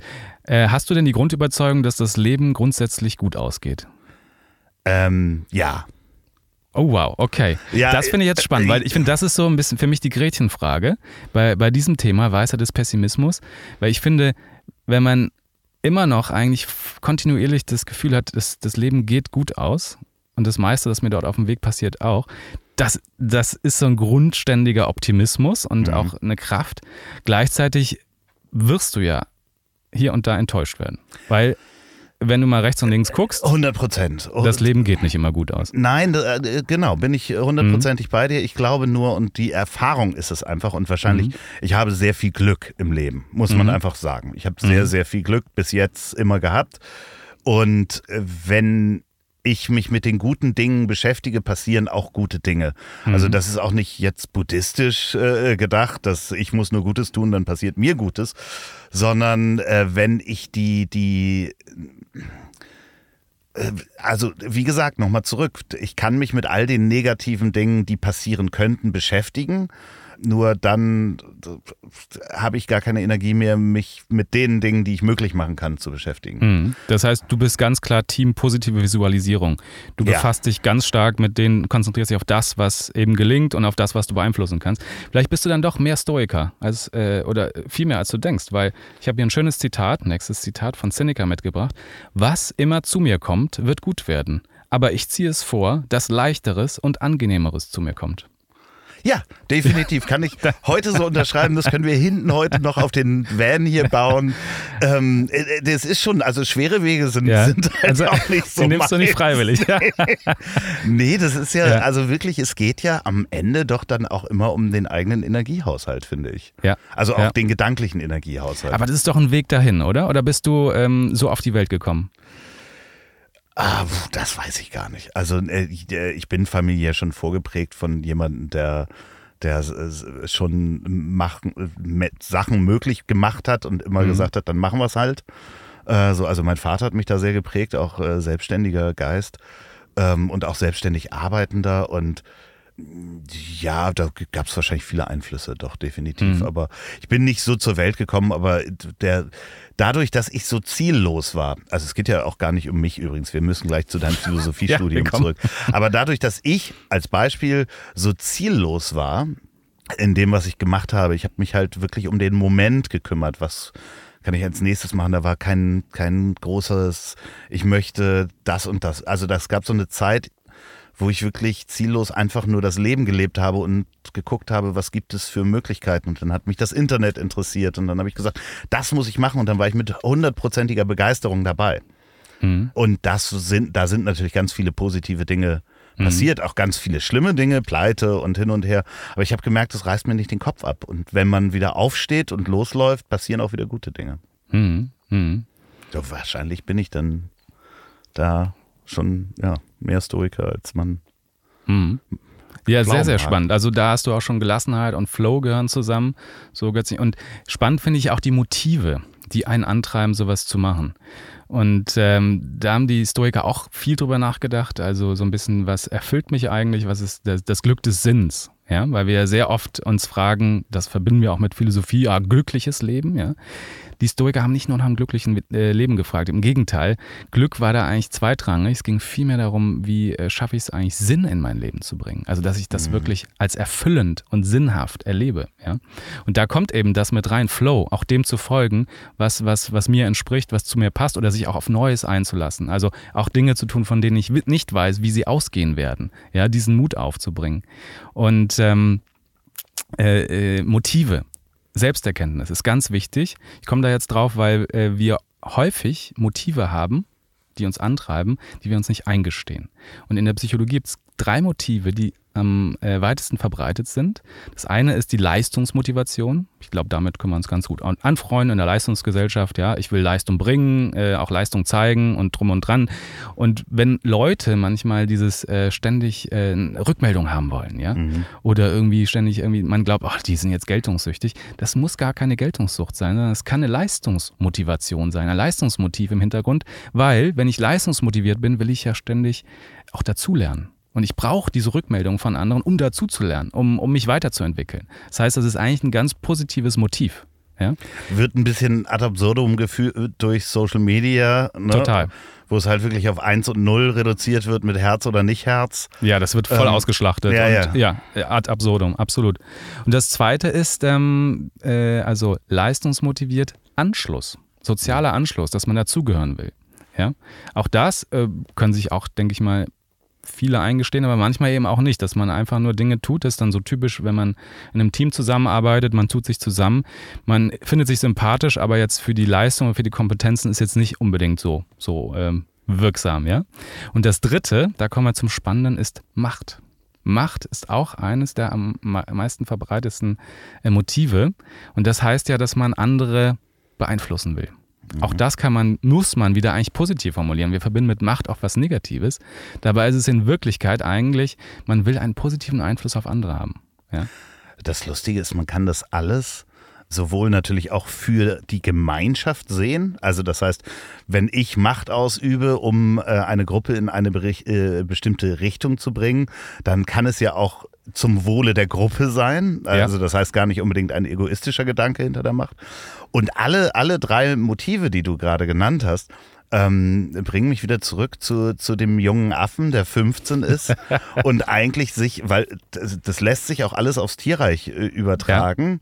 Ja. Ähm, da müssen wir nochmal drüber reden. Das ja, aber es ist ja wirklich so. Mhm. Also die, jede Motivation, die Leistungsmotivation, die Anerkennungsmotivation und die Machtmotivation findest du auch in der Affenbande. In der Tierwelt, ja. Ähm, wenn du da halt losziehst, du willst die Anerkennung haben, dass du viele Früchte gesammelt hast. Also ich war jetzt nie ein Affe in einer Affenbande, aber ich gehe davon Bist du dir sicher? Aus, ja, ich gehe davon ja. aus, dass es genau so funktioniert und dass auch mhm. die äh, drei, drei Motive dann am Ende sind. Und ja. wenn du dann die Macht übernimmst, also der Silberrücken bist, ja. dass du halt die deine Herde, nennt man es nicht, äh, Affenbande waren wir. Eine Horde. Doch, ja, mhm. genau. Dann zu dem richtigen Futtergebiet führst, weil du eben sagst, wo es hingeht. Ähm, und es ist ja durchaus äh, kein reiner Egoismus. Nee. Das ist ja mhm. spannend. Ja. Aber jetzt gehen wir doch mal nochmal zu dem, zu dem 16-jährigen Affen zurück. Entschuldigung. damals deine, deine, dann deine Bande gesucht ja. hast. Ähm, äh, äh, die Schauspielschule äh, hast du dann, bist du da dann hingegangen zu, auf die Burg?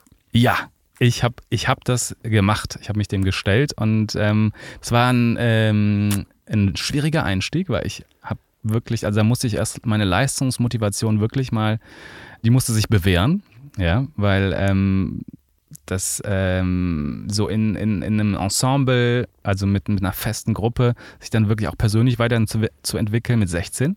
Ja. Das, ähm, also unglaublich diese Übungen, die man machen musste. Also mir fällt einfach nur gerade ein, wir haben eben schon über Busfahren gesprochen. Ähm, man sollte ähm, im Alltag sich eine Rolle aussuchen, aber in der Öffentlichkeit.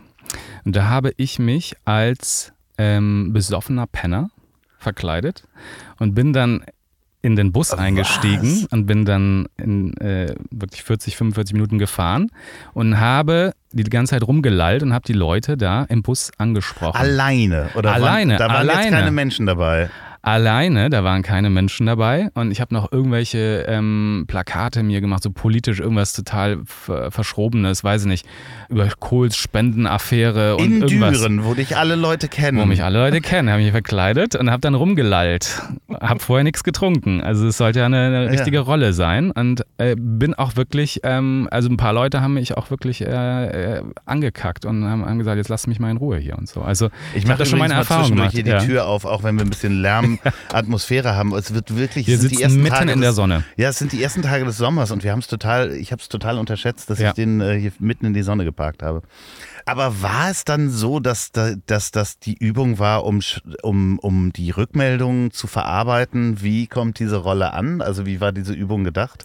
Ich glaube, die war einerseits gedacht, äh, um äh, die jungen Schauspielschüler zu knacken, sprich, dass sie sich wirklich mal trauen, in der Öffentlichkeit, in einem vertrauten Umfeld, eine ganz andere Rolle zu spielen und sich zum Affen zu machen. Da sind wir wieder beim ja, Thema. Ja, ich.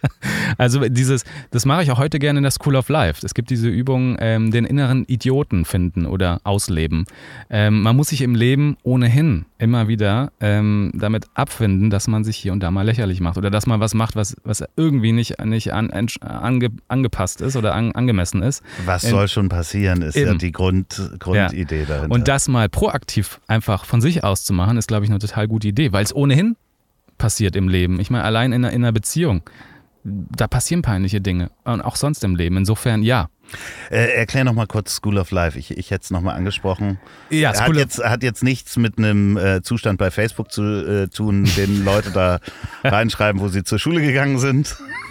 Kann man auch. Ich ja, bin zur Schule des Lebens gegangen. Weiß, ja, ja, weißt, nee, in dem Fall ist es, ist es, man weiß ja nicht, ist es jetzt echt oder nicht echt, aber ich glaube, in dem Fall ist es eine echte äh, Institution, ein globales Bildungsinstitut und das hat mehr mit äh, der stoischen Philosophie zu tun, als jetzt mit einem Status bei Facebook. Ja, ja Entschuldigung, dass ich, da, ich musste die Vorlage nehmen. Ja, ja nee, da geht es wirklich um die großen Fragen des Lebens. Also, wie finde ich einen Job, der mich erfüllt? Wie ähm, äh, werde ich in der Liebe glücklich? Ähm, du bist alles da, wirklich. Äh, wie werde ich gelassener? Und die habe ich in den letzten Jahren mit aufgebaut. Ja, ja. Du, du bist da sowohl Dozent als auch äh, Aufbaumitglied, als auch äh, als Sprecher tätig für, für verschiedene äh, Möglichkeiten. Kann man dich auch als Sprecher sozusagen buchen? Genau. Genau.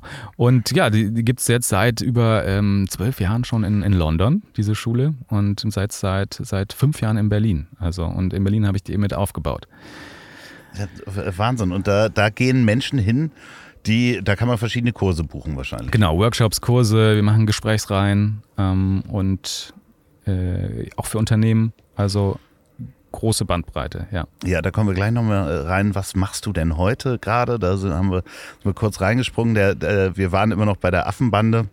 Ja. Ähm, die, die, Schauspielübung. Die Schauspielübung. Das war übrigens eine zweite Übung, dass man sich ein Tier aussuchen musste und ähm, sich mal einen Tag lang wie dieses Tier verhalten musste. Also es war eine herausfordernde Übung. Also ich glaube, ich zehre bis heute davon. Ich äh, äh mich erinnert das sehr an ähm, Joachim Meyerhoffs äh, äh, die Lücke, diese unglaubliche Lücke, glaube ich, heißt es. Ja. Das Buch äh, kann ich sehr empfehlen, auch als Hörbuch zu hören. Da geht es auch um, um Schauspielübungen und seine Zeit genau, als Schauspielschüler, Zeit, ne? Als mhm. Schauspielschüler in München, ähm, nachdem, glaube ich, sein, sein Bruder gestorben war und er bei Oma und Opa da wohnte. Und sehr, sehr gutes Buch, wo es genau auch um diese Übung geht. Wie bricht man eigentlich einen jungen Menschen auf, indem man ihm Tierübungen gibt? Ja. Hast du dann äh, in dem Beruf, äh, wie, wie lange ist, war, war da die Ausbildung? Du, ich habe das ja äh, einfach neben meinem äh, Abi gemacht.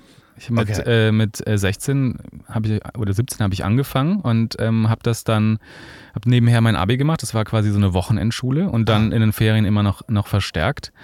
Äh, ich glaube, das war ein einmaliges, einzigartiges Konzept in Deutschland. Das wird es so nicht mehr geben und hat es wahrscheinlich auch so noch nicht gegeben.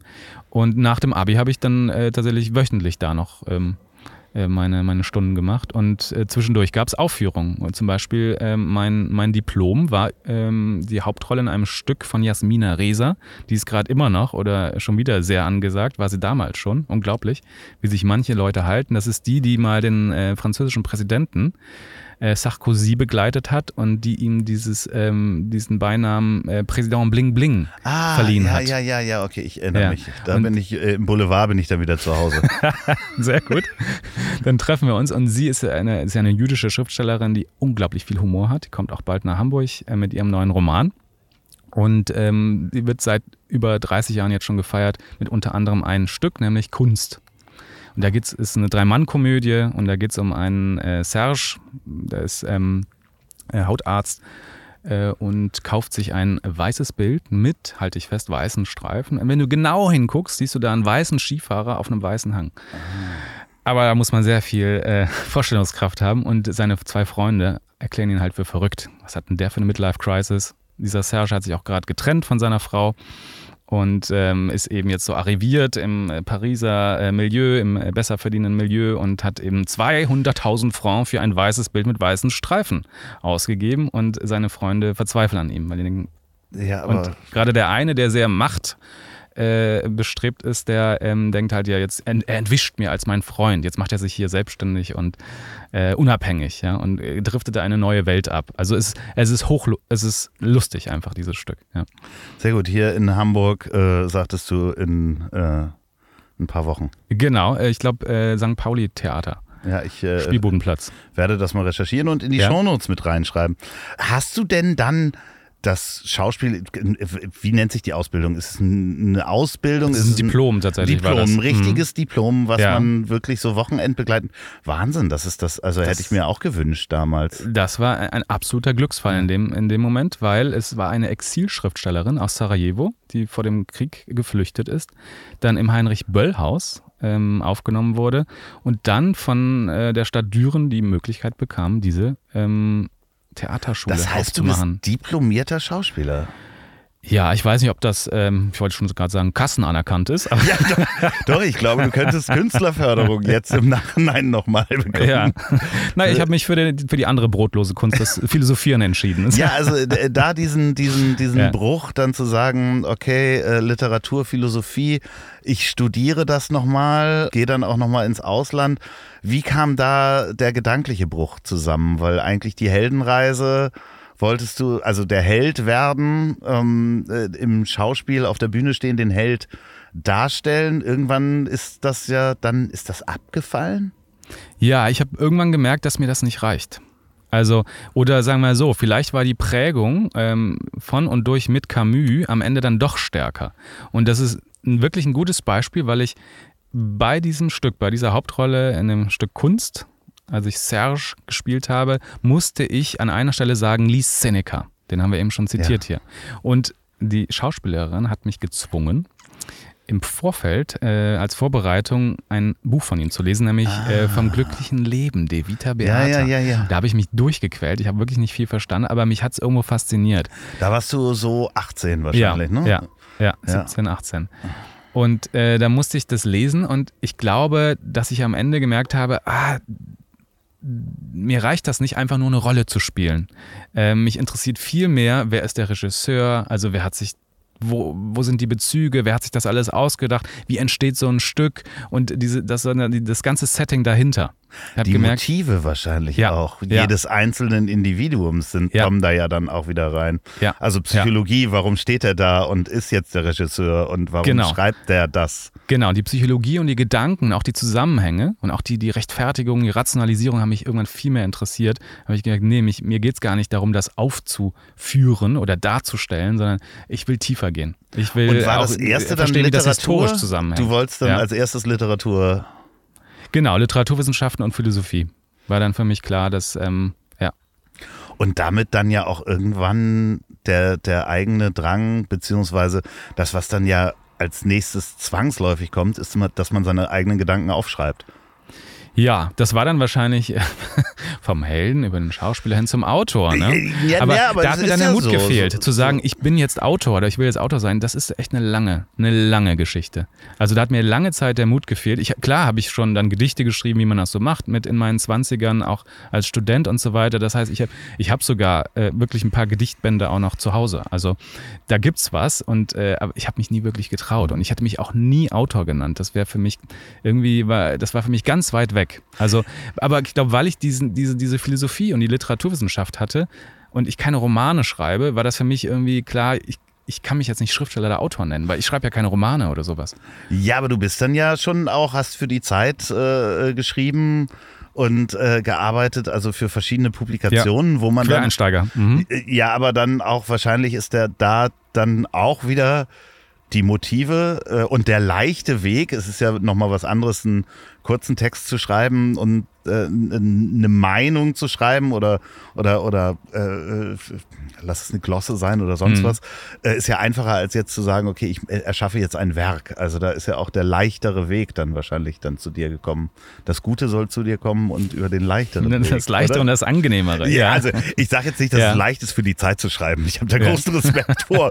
Und wahrscheinlich wird da auch der ein oder andere Text abgelehnt werden. Ja. Aber, ähm, aber trotzdem ist es ja, ähm, wenn man den Weg verfolgt, zu sagen, ich will mich nicht Autor nennen, aber ich bin noch irgendwo dazwischen und probiere mich ja aus, bist du da Mhm. dann ja auch richtig eingestiegen. Genau, also das war halt über, der Weg über die Wissenschaft. Ne? Also Ja. lange Zeit noch an Unis, an Hochschulen, dann promoviert. Und dieses Schreiben, dieses wissenschaftliche Schreiben, musste ich tatsächlich erst nochmal entlernen und verlernen. Also das ist nochmal ein ganz spannender äh, Lebensweg von mir oder ein Prozess gewesen, wie ich von diesem sehr philosophischen Denken und von dem wissenschaftlichen Schreiben, ähm, das war wirklich ein jahrelanger Prozess, da immer jetzt einen Artikel für die Zeit zu schreiben, das sind Welten. Ja, das ist, glaube ich, der Unterschied Mhm. zwischen, zwischen ähm, ich finde ja dieses, dieses Wort Wissenschaftskommunikation so schön, weil das ist ja wirklich eine Kunst. Also, also ich finde, dass äh, Menschen hochwissenschaftliche Dinge in, in äh, appetitlichen Häppchen beizubringen, das muss man, glaube ich, lernen. So, da habe ich größten Respekt vor, für Menschen, die Wissenschaftskommunikation machen. Und das machst du ja eigentlich. Ja, unbedingt. Ja, Ja. es geht darum, Erkenntnisse, die ansonsten hochkomplex sind oder Themen wie jetzt Gender oder ähm, äh, Themen wie äh, Gesellschaftspolitik und sowas runterzubrechen und daraus auch eine Geschichte zu machen. Deswegen Wissenschaftskommunikation. Kommt auch nicht aus ohne Storytelling. Ja. Wie, wie hat dein Umfeld darauf reagiert, als du äh, sagtest, Mensch, das mit diesem Helden und Schauspiel, das ist es jetzt nicht, ich mache jetzt Philosophie. Wie viel Taxifahrerwitze hast du bekommen damals? Oh, viele. Ja, Sehr viele. Äh, Kriege ich heute noch manchmal. Also ja es liegt so nah. Ne? Augen auf bei der Berufswahl heißt es noch immer hier und da. Ja, ja. ja, viele- ja jetzt bei Corona äh, kriege ich hier, hier und da mal so vorsichtige Fragen. Ja und äh, wie geht's denn dir jetzt? So als Philosoph. Ich meine, Genau. ist es, äh, hast du immer noch, ich finde es ja so spannend, weil ich kenne nicht so viele Philosophen. Also man kennt ja Mhm. auch im Fernsehen da den einen mit den langen Haaren. Ja. So. Und da hört es dann auch schon wieder auf. Also Ja. wirklich jetzt so. So richtig präsent sind sie nicht, ne? Die, Nee, die Philosophen also- und Philosophinnen unter uns. Mhm. Ähm, äh, dementsprechend äh, äh, äh, Fühle mich geehrt. Ich bin der einzige Philosoph, den du kennst. ja, das stimmt so nicht. Okay. Ich glaube, da sind einige Straßenphilosophen. Ich glaube auch. das ist der einzig promovierte Ja. Philosoph. Ja, ja.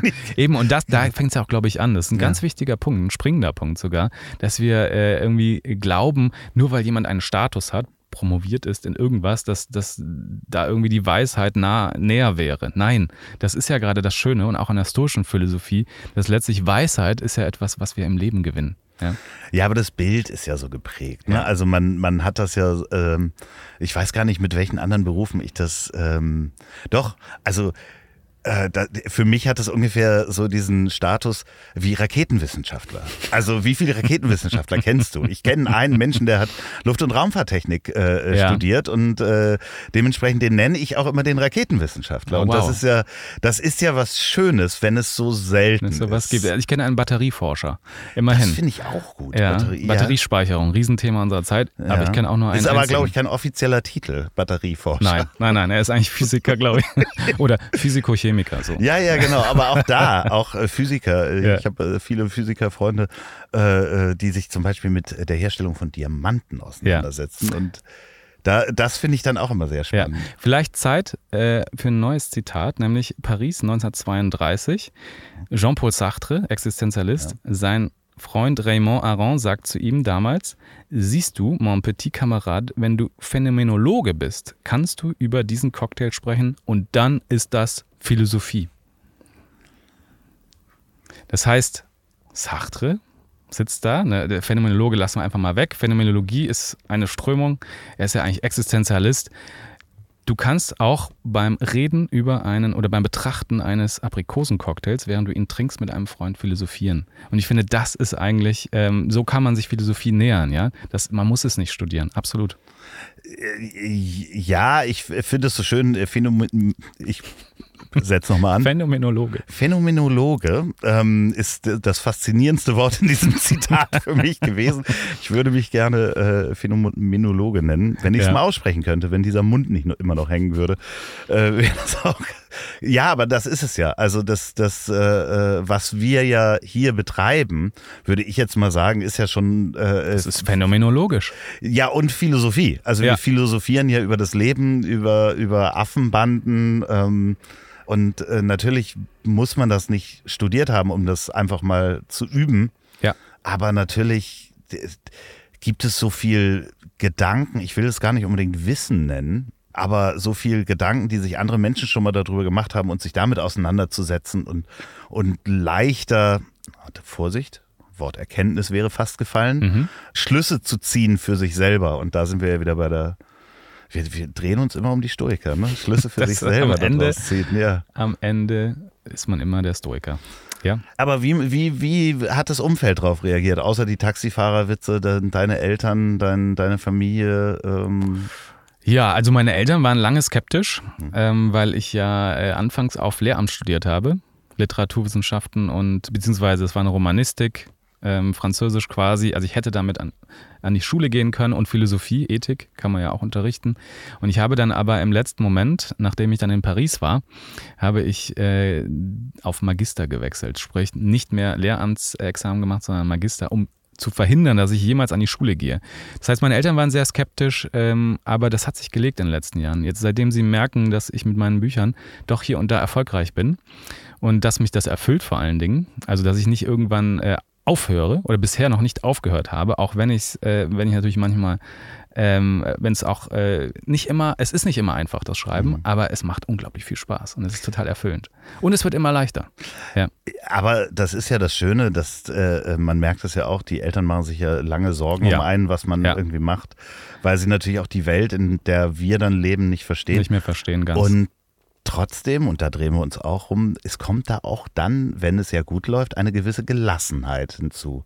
Die Ja. Sie jetzt sehen, dem Jungen geht's gut, der hat da Spaß dran, Ja. den erfüllt das und auch da kommt eine Gelassenheit. Da Äh, kommt eine Gelassenheit und auch die ähm, Erkenntnis, ich kann diesen Jungen oder dieses Mädchen ja auch nicht davor schützen, wenn dieser Junge alt ist, wird er auf sich allein gestellt sein. Ich kann das jetzt auch nicht mehr im Vorfeld regeln. Ne? Du hast in äh, Köln, Paris, Düsseldorf äh, studiert, unter anderem mit äh, Autoren und Professoren zusammen wie Peter Sloterdijk. Also wirklich da, ähm, wenn, wenn man es von außen liest, das sieht wahrscheinlich in, immer anders aus, aber ist das ja schon einfach mal so der straighte Weg, wie man es machen würde. Genau, es war der andere Philosoph mit den langen Haaren. Ja, genau. Das der Peter, nicht ja, der genau. Richard. Ja. ja. genau, der, der aber äh, Kordsackos auch gerne getragen hat, ne? Hatte, ja, ja. ja. So, ich habe so also Kordsackos ähm, und einen manchmal äh, äh, schräg rasierten Bart. ähm, wow.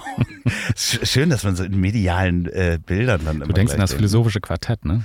Ja, grundsätzlich mhm. finde ich sowieso schön, als noch geraucht wurde. Ja, als geraucht wurde und vor allem nachts, ne? Ja, Fernsehen nachts Alkohol, um 0 Uhr. Alkohol, ja. Weißwein, oft ja. sehr ja. viel Weißwein und dann wurde da geraucht. Gab es auch äh, im österreichischen Fernsehen noch den äh, wie hieß denn der Salon 2 oder sowas? Ah ja. Mhm. Also ähm, wahnsinnig schön. Also für uns so in der Erinnerung. Heute sieht Nostalgie, das Leben eines, eines Philosophen äh, mhm. wirklich ja ein bisschen anders aus, weil das, ich, ich sage das jetzt mal so, das kommt ja, du kommst ja auch nicht umhin, in dem, was du tust, auch nach außen das zu publizieren.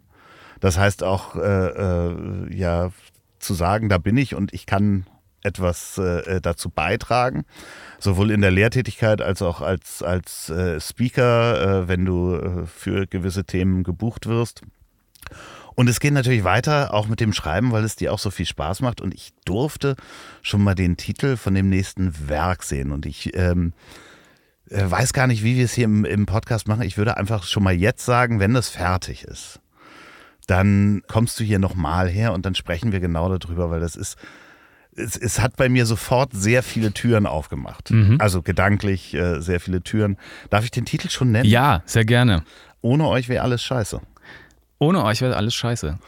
Du äh, darfst es sagen, weil er schon online ist. Deswegen ja. alles, alles ja, easy. Wie, wie, der ist schon online? Also, der Titel ist schon online. Ah, okay, das Buch gibt es noch nicht leider. Das okay, alles klar. Werden. Aber wir, ja. ähm, das Buch muss noch gedruckt werden. Ist ja. es denn schon fertig geschrieben? Ja, es ist fertig geschrieben. Alles klar, okay. Ich muss nur noch die letzten Korrekturen abgeben. Dann das lass ist, uns ja. bitte nicht zu tief einsteigen, damit wir in der nächsten Folge da reingehen können. Soll ich dir mal erzählen, was, was bei was, mir sofort genau, getriggert assoziiert. Hat? Was hast du assoziiert damit? Es geht um Freundschaften und Beziehungen. Also das sieht man ja auch. Und äh, das hat natürlich ganz viel bei mir sofort ausgelöst in einer wechselnden oder wandelnden Gesellschaft, in der die Familie in den Hintergrund äh, tritt und ich weiß, wie wichtig mir meine Freunde und meine Beziehungen sind. So, und ich glaube, da äh, reinzugehen, was dieser gesellschaftliche Wandel mit uns macht, da freue ich mich drauf. Ist ja. Das, ist, das, ist das ungefähr so? Hervorragend, ja, dass also Freundschaft mittlerweile ein Ersatz ist für Familie auch oder für traditionelle Zugehörigkeiten, traditionelle Verbünde, die, die mal selbstverständlicher waren, die in, ein, in unserer Gesellschaft nicht mehr ganz so selbstverständlich sind. Zumindest nicht für alle. Es gibt ja in alle möglichen Richtungen jetzt Entwicklungen, aber ja, genau, dass Freundschaft wirklich ähm, teilweise wichtiger geworden ist als Liebe, wichtiger als Familie, ja gerade in Großstädten. Ähm, und dass es eine Entwicklung ist, die tatsächlich schon älter ist. Also das haben schon die ersten Soziologen im 19. Jahrhundert diagnostiziert ein bisschen, dass es sich in die Richtung entwickeln wird. Wir erleben das nur immer mehr heute, ne? Ja, das ist, äh, oh, wow, ich hab, das macht wirklich ganz viele Bilder auf und ich glaube, wir würden, äh, würden das sprengen, heute da ja. noch so tief einzusteigen, weil es halt natürlich auch gerade für uns jetzt, ich sag jetzt mal in unserem Alter, wenn ich uns jetzt mal als eine Generation sehe, ja auch im Alter ganz neue Modelle aufmacht. Ne? Also wir alle kennen diese äh, Vorstellung mit, warum kaufen wir nicht einen großen Hof mit fünf Häusern und werden da alle gemeinsam alt? Ja. Ähm, äh, mit den Freunden. Und äh, da würde ich wirklich gerne nächstes Mal mit dir einsteigen, wenn das Buch draußen ist. Sehr gerne. Von Freundschaften, Netzwerken. Ja. Und ja. politischen Bewegungen, ja. ja. Da kommt vieles zusammen, was wir momentan erleben. Wann mhm. kommt es raus? Im August. Im August? Ja, das ist gesetzt. Ja, dann äh, würde ich sagen, äh, äh werden wir im Sommer hier nochmal sitzen. Wollte gerade sagen, äh, nicht nur sitzen, sondern auch richtig schwitzen, glaube ich. Ja, also, wir suchen dann uns ja nochmal 10 Grad wärmer, na, 20. Man kann CO2-Diskussionen hin oder her. Man kann hier vorher die Klimaanlage anmachen. Ah, und dann okay. machen wir einfach nur knackige 45 Minuten und dann ist das hier äh, kühl drin. Ne, ich war. Okay. Heute ja. Nacht hatten wir noch Frost, deswegen war ich noch nicht vorbereitet. Ich weiß gar nicht, wo wir, wo wir äh, noch hinwandern können. Also äh, wir sind ja schon weit in einer langen Folge drin. Ich glaube wirklich, wir müssen uns des Öfteren zusammensetzen und dann lass uns äh, das als Anlass nehmen. Es war für mich auf jeden Fall heute wieder, wieder ein bunter Ritt, auch der Selbsterkenntnis. Ja. Wie das immer ist, wenn. Herrlich. So, so soll das sein. Ja, also. du bringst halt wirklich, und das muss ich, muss ich mal sagen, in all diesen auch kurzen Gesprächen, die wir hatten und auch in den betrunkenen Gesprächen, die wir hatten, sagen wir es mal so, und auch in den kurzen Telefonaten, du bringst immer einen, äh, mich um eine Ecke, also im positiven mhm. Sinne, bringst du mich dazu, einmal nochmal eine Frage zu stellen. Und zwar mir selber eine Frage zu stellen. Und das, äh, äh dafür bedanke ich mich ganz herzlich. Das ist wirklich ganz, ganz toll. Herrlich, danke dir. Dann, äh, ich würde sagen, äh, noch, ein, noch ein Zitat ja, fürs ich, Ende. Ich, ich, bin, ich bin dabei. Das habe ich extra für dich ausgesucht. Das ist nochmal jetzt ein Geschenk zum Ende hin, nämlich das echte Gespräch bedeutet, aus dem Ich heraustreten und an die Türe des Du klopfen. Wer könnte das sein? Mit ihm haben wir angefangen. Gleichgültigkeit, Absurdität, es ist auch Albert Camus. Herrlich, oder? Ist, also in der Absurdität können wir aus dem Ich heraustreten und an die Tür des Du klopfen. In meiner Arbeit ganz wichtig, ich habe den Eindruck bei dir auch. Äh, ja, ja, ich, äh, mir fehlen die Worte, weil natürlich da muss ich erstmal drüber nachdenken. Das muss ich mir, das, ich, du musst die Zettel bei mir lassen, auf jeden Fall. Die äh, dürfen den Bus nicht, aber du hast gleich nochmal die Chance, denn wir können jetzt auf jeden Fall den Zuhörern nochmal äh, wünschen, wenn ihr diesen Podcast gerade im Auto hört und äh, eine lange Reise gerade vor euch habt, äh, fragt euch mal, ähm, wie sieht denn das mit der Gelassenheit eigentlich aus? Äh, fragt euch mal selber, wann bin ich gelassen? Wie ist dieser Zustand? Was bringt mich manchmal aus der Gelassenheit raus? Und wenn ihr diesen Podcast bei der Arbeit hört, dann hinterfragt mal eure drei Leistungsmotive, äh, eure drei Motive, warum ihr das macht. Äh, ähm, ist es wirklich äh, die Leistung, die ihr treiben äh, wollt? Ist es vielleicht der, der Gruppenzugehörigkeit oder ist es die Macht? Und wenn es die Macht ist, dann muss das nicht immer böse sein. Und wenn ihr diesen Podcast zum Einschlafen hört, dann habt einfach mal einen sehr gelassenen Traum und äh, schlaft recht schön. Und die letzten Worte hat vielleicht mit einem weiteren Zitat mein wunderbarer Gast. Okay.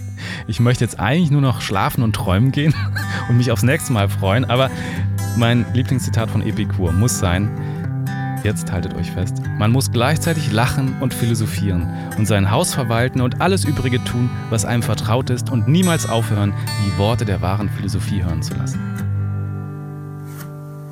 So, und jetzt zum Abschluss noch Werbung in eigener Sache. Wenn ihr noch eine Produktion der Bonnywurst Productions hören wollt, dann hört doch mal rein in den Podcast, den ich zusammen mit Olli P. mache. Ich hab dich trotzdem lieb. Erscheint jeden Montag, gibt's überall, wo es tolle Podcasts gibt. Ich hab dich trotzdem lieb mit Olli P. Vielen Dank, gute Nacht. Dieser Podcast ist eine Produktion der Ponywurst Productions. Mmh, lecker.